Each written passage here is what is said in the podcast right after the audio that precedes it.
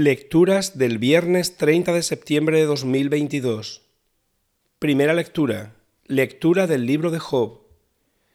El Señor habló a Job desde la tormenta.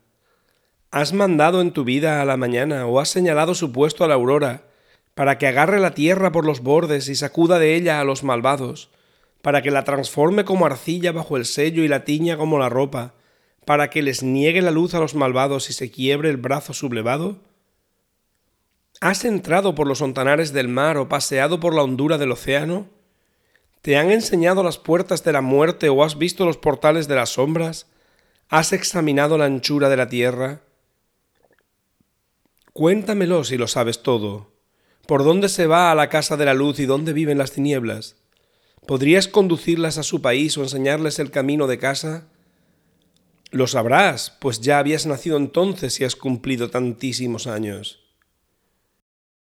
Job respondió al Señor, Me siento pequeño, ¿qué replicaré? Me taparé la boca con la mano. He hablado una vez y no insistiré, dos veces y no añadiré nada. Palabra de Dios.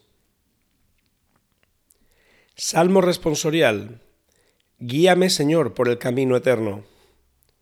Señor, tú me sondeas y me conoces, me conoces cuando me siento o me levanto, de lejos penetras mis pensamientos, distingues mi camino y mi descanso, todas mis sendas te son familiares.